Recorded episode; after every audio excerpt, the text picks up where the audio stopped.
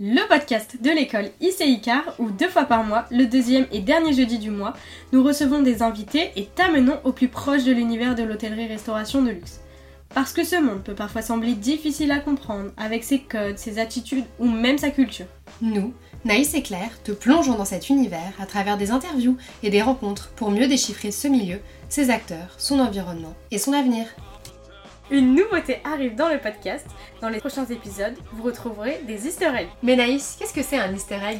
Il s'agit d'un indice dissimulé dans chaque épisode pour vous permettre de résoudre une énigme. Nous vous avons glissé une micro-coupure où nous vous dévoilerons une lettre. Une lettre par épisode. Une fois le mot de passe trouvé, envoyez-le nous sur Instagram en message privé. Nous tirerons alors au sort l'une des personnes ayant résolu l'énigme et il gagnera une surprise. Alors, à vos écoutes et bonne enquête Bonjour et bienvenue dans ce nouvel épisode de notre podcast Hôtelièrement Votre. Aujourd'hui, nous sommes en excellente compagnie, euh, toujours avec Naïs. Bonjour Et également avec Jean-Pierre Soutric. Jean-Pierre, est-ce que tu pourrais te présenter, nous donner ton nom, ton prénom, le métier que tu exerces actuellement et le métier que tu as préféré exercer dans ta vie? Alors, je m'appelle Jean-Pierre Pascal Soutric.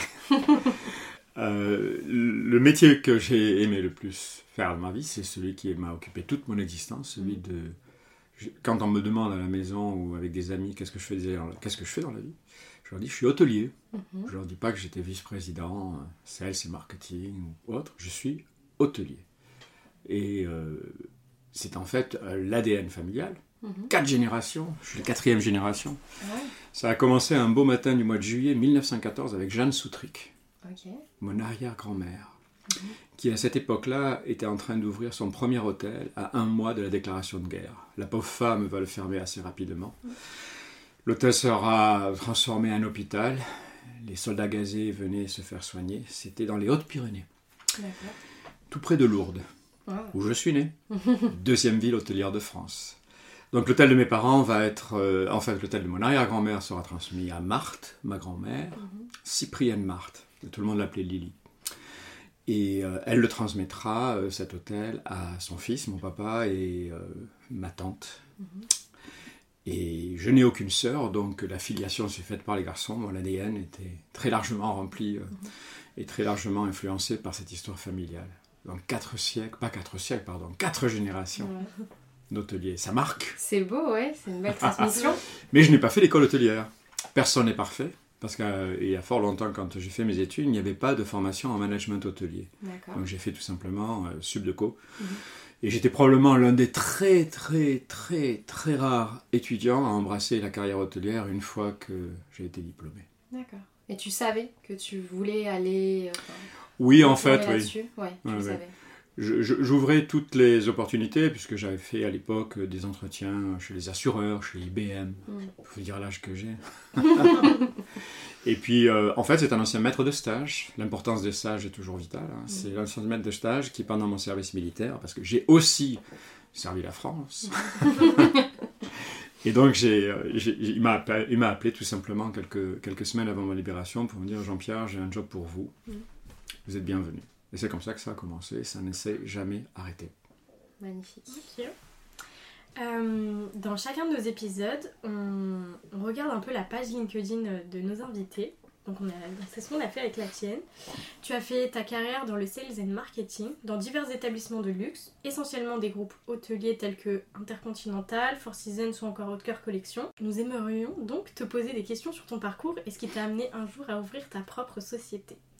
Peux-tu définir tout d'abord ce que signifie sales and marketing? En bon français, le mhm. commercial et le marketing. C'est ce que j'ai ce le plaisir d'enseigner aussi à l'ICI. Le marketing, ce n'est jamais que ce qui emballe, euh, qui euh, emballe au sens trivial du terme, le, le, le, service que l'on propose au client ou le produit. La vente, c'est la, la, réalité, c'est le commercial. C'est ce qui fait qu'on a sollicité le bon client et qui nous a donné sa confiance et qui va venir dans nos établissements. Donc, je suis ce que l'on appelle un vendeur aussi, et au sens le plus euh, noble du terme, ce qui pas toujours gagné en France, puisque la vente n'a pas toujours bonne réputation. Mhm. Mais comme je disais, chaque fois que je présentais le budget, euh, quand j'étais chez Four Seasons en particulier, au président de la zone, je disais Antoine, parce qu'on l'appelait par son prénom, formation canadienne, donc mhm. Antoine, j'ai un tout petit rôle, mais il est essentiel. J'occupe la première ligne du bilan. Ça s'appelle le chiffre d'affaires. Pour le reste, je vous laisse en parler tout seul. Et mmh. voilà, c'était notre responsabilité avec l'équipe. Hein. Je n'étais pas tout seul, loin de là. De... Parce que sans chiffre d'affaires, une entreprise, bah, elle n'existe pas. C'est peut-être pour ça que les entreprises d'État ont tant de mal à comprendre comment fonctionne une entreprise tout court. Est-ce que tu pourrais nous présenter les différents métiers qui composent le service Sales and Marketing dans un hôtel? Bah en fait, au lieu de vous le présenter, je vais vous dire ce que j'ai fait dans ma carrière, parce que c'est en fait, j'ai suivi euh, toutes les étapes. Généralement, on commence par être coordinateur, quel que soit le, diplôme que vous avez. Ça peut être un diplôme. La plupart de mes coordinateurs et coordinatrices, c'était des jeunes gens qui sortaient de l'université ou des écoles hôtelières, mhm. mais ils commençaient euh, au tout départ. Donc on leur apprenait effectivement, on leur apprenait surtout à connaître euh, qui étaient les clients qui nous intéressaient. Et puis ils étaient un peu notre interface jusqu'à ce qu'ils aient acquis une certaine maturité. Ils deviennent après managers. Donc un sales manager, on lui donne un certain nombre de clients, de comptes clients. On lui donne parfois des territoires. Moi, j'ai toujours pensé que c'était important de leur donner des territoires équilibrés, c'est-à-dire de, de faire en sorte que les sales managers entre eux ne se sentent pas euh, euh, délibérément favorisés ou défavorisés en fonction du territoire qu'ils avaient à développer. Mhm. Et une fois que l'on a bien travaillé, j'ai quand même ramé pas mal, de nombreuses années. Hein. j'ai commencé chez Accor il y a fort longtemps et j'étais en charge des séminaires. Et je vendais des séminaires au téléphone. Parce qu'à l'époque, on n'avait pas d'autres moyens. Hein. Mhm. Je vous parle d'un temps que les moins de 20 ans, cher Naïs, n'ont pas bien connu. Donc, euh, quand on a bien travaillé, on arrive à, généralement à être nommé euh, directeur of sales, directeur des ventes, qui se transforme un jour ou l'autre avec beaucoup de maturité à être directeur des ventes et du marketing, où là on embrasse toutes les fonctions de la vente, du marketing et de la communication, puisque c'est une, une, discipline essentielle dans le soutien euh, au commercial. Et un jour ou l'autre, quand vous avez bien vieilli, mais que vous êtes toujours présentable, Et bien, on vous propose une position de, senior, ce qui m'est arrivé chez Four Seasons. J'y passerai 20 ans, donc euh, c'est arrivé. Et le tout dernier job que j'ai occupé avec eux était vice-président vente et marketing pour euh, la zone Europe, en charge des segments euh, leisure, comme on dit en bon français, et corporate. D'accord. Et comment tu disais que les secteurs, c'était important pour toi qu'ils soient équilibrés, les territoires. Toi, comment est-ce que tu répartissais? Quelles étaient les zones géographiques sur lesquelles se trouvaient tes différents... Euh, en général, le, problème quand les palace en général, c'est qu'ils se focalisent sur les marchés qui sont déjà fortement émetteurs. Mhm. Or, et ça, euh, mes concurrents qui écouteront le podcast euh, souriront quand je dis ça, mais il ne faut pas sortir de l'accuse de Jupiter pour aller démarcher euh, le marché nord-américain et leur parler d'un palace à Paris ou sur la côte d'Azur. Mhm. C'est quasiment ce qu'on appelle en français, en anglais, un no-brainer. Mhm. Mais par contre, envoyer quelqu'un sur les marchés européens, le marché français, faire en sorte que ces clients-là ne soient pas oubliés, mhm. ça c'est un vrai défi. Donc en général, je, donnais à, mes vendeurs des territoires qui étaient très porteurs, mais à la fois aussi des territoires challenging, qui nécessitait effectivement beaucoup de, d'astuces et puis surtout de la persévérance.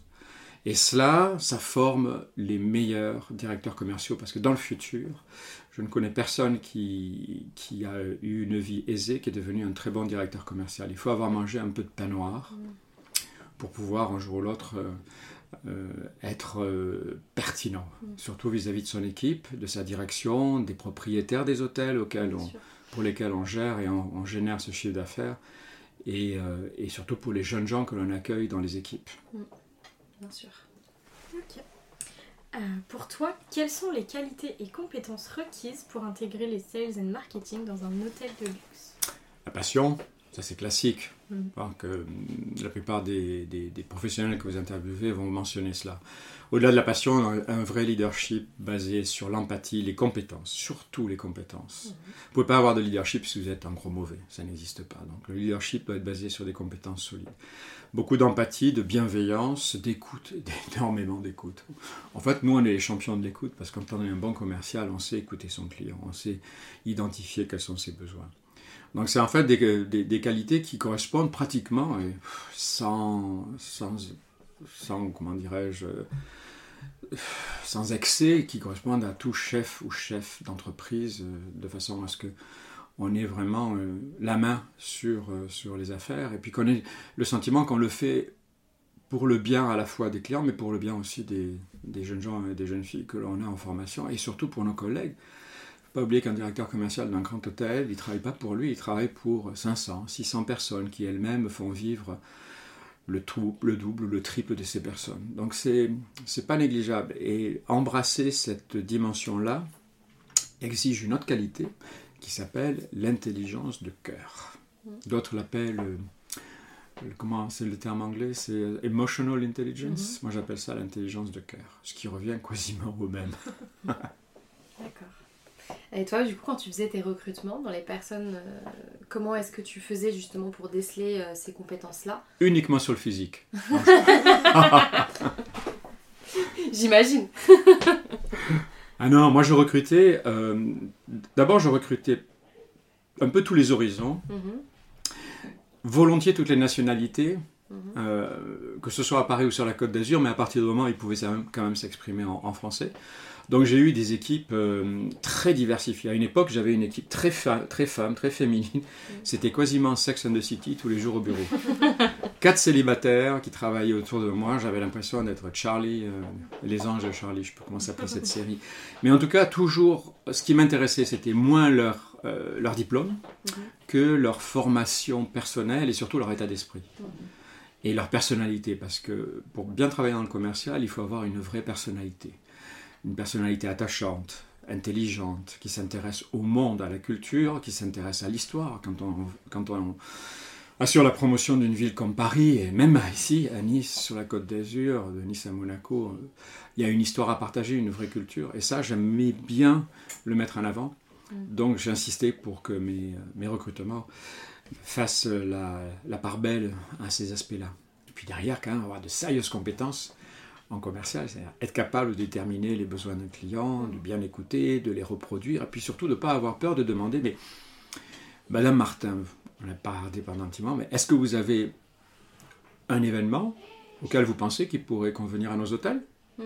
Demandez, ask for the business, comme on disait. C'est très américain. hein.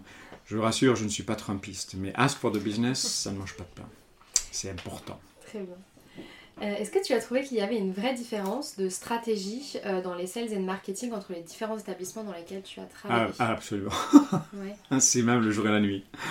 Euh, je conseille souvent aux jeunes gens ici à l'ICI de démarrer leur carrière dans, dans des grands groupes.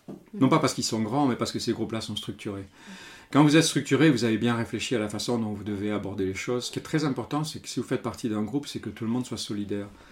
Mes 20 années au, au sein de Four Seasons ont été des années absolument formidables qui m'ont permis effectivement de comprendre l'importance d'une structure. Dans des hôtels indépendants, on est un peu laissé à- à- à- un peu, euh, on, est, on, est, on est seul, Mm. seul, vraiment.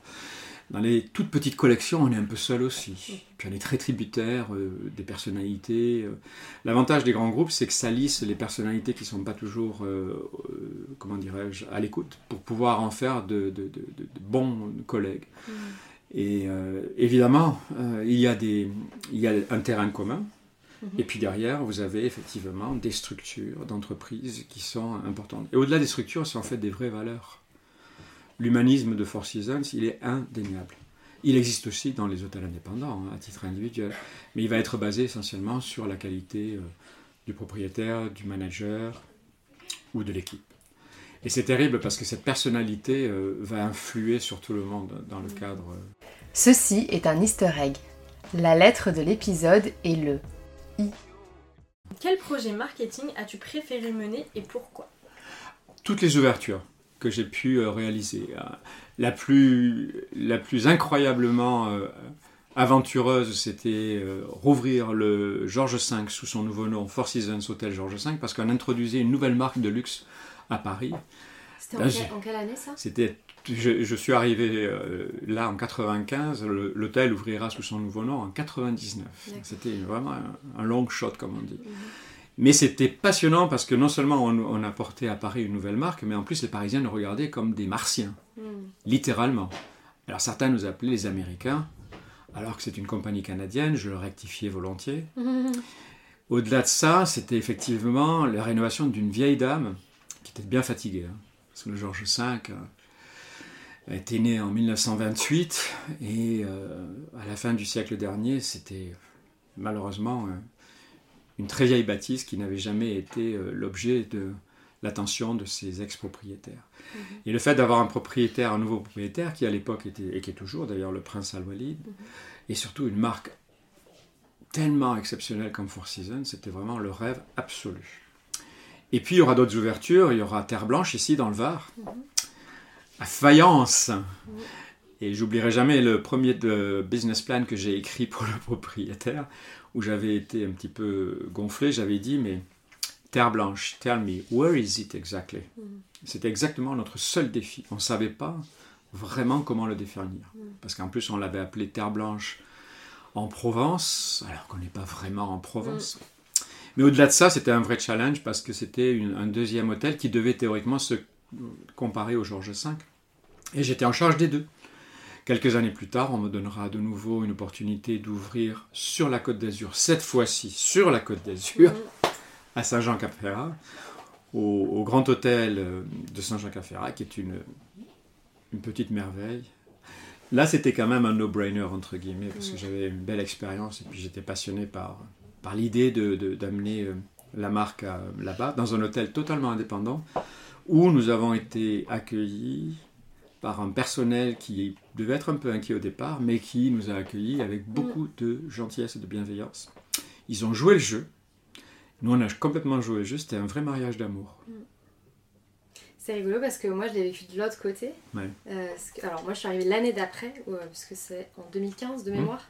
Euh, L'été, en, mai, quelque chose comme ça, en plein milieu de la, la saison, je me suis toujours dit, c'est dingue que ça a changé euh, et que c'est devenu un groupe en plein milieu de la saison euh, et que ça a dû être très challenging. Moi je suis arrivée l'année d'après en 2016. On nous avait donné 10 jours, Ah, pas plus, avec la task force pour le transformer en Four Seasons. C'est dingue. Et, euh, et moi j'ai vraiment vu l'évolution de, de devenir Four Seasons. Oui. Euh, parce que la première année, du coup, c'était la première année où, où, où j'y étais, c'était la première année où c'était pleinement ouvert sous Four Seasons. Et oui. Et j'ai vraiment vu l'hôtel évoluer petit à petit, euh, avec et la patience, je pense, du côté de Four Seasons aussi, de laisser le temps aux, équipes d'intégrer euh, ce que ça voulait dire de passer d'être indépendant à un aussi grand groupe que Four Seasons. Et après, euh, voir, ouais, vraiment voir le produit évoluer et grandir, etc. C'était. On a eu beaucoup de chance. Le propriétaire était enchanté dès notre première année, Mhm. l'année zéro. ouais. Et puis derrière, il nous a fait confiance tout de Mm. suite. Et Mm. le staff a vraiment cru Mm. en nous. Et c'est tellement important parce qu'on a beau dire, tout le monde veut dire, teamwork is important. Give me a break. A Mm. break. Si tu le dis, prouve-le. Hmm. Et ça, Mm. c'est pas donné à tout le monde. C'est clair. Euh, quelle est ta plus grande fierté hôtelière et quelle est l'erreur qui t'a le plus appris? Alors moi, je suis pas fier pour moi. Ah. J'ai jamais été fier pour moi, Pour ça tes sert à rien. non, je suis fier pour la marque, le nom, l'image de Paris, l'image de la France. Vous allez penser que je suis un petit peu que j'en rajoute, mais on a un rôle capital à jouer.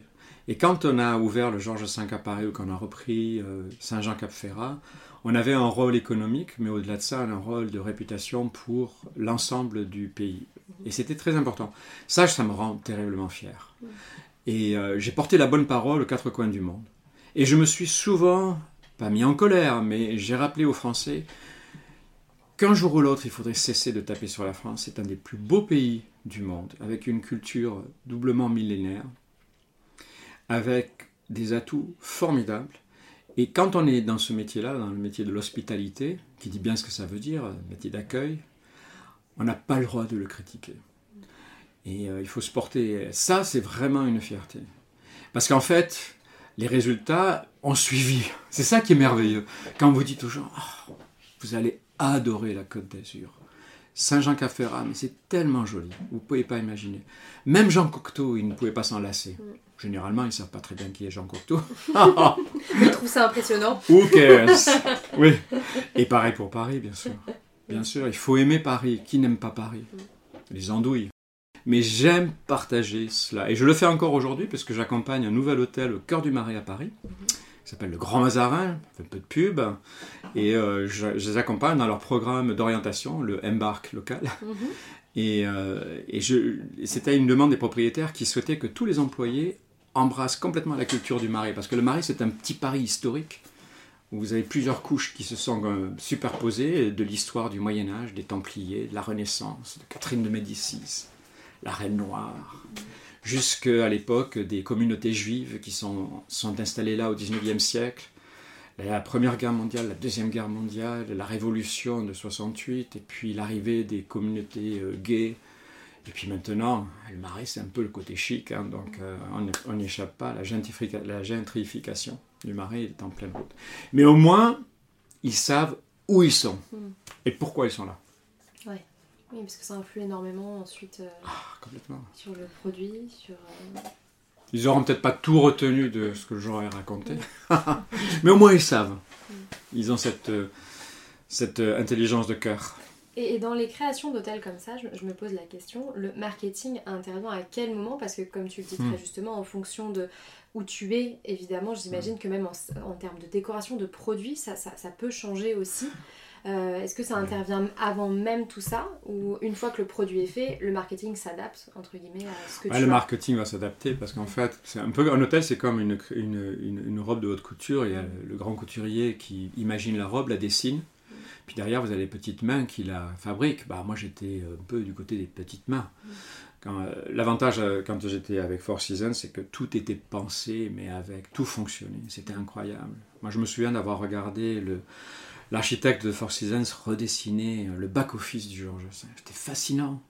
Parce que tout le monde pense euh, au front-office, tout ce qu'on voit.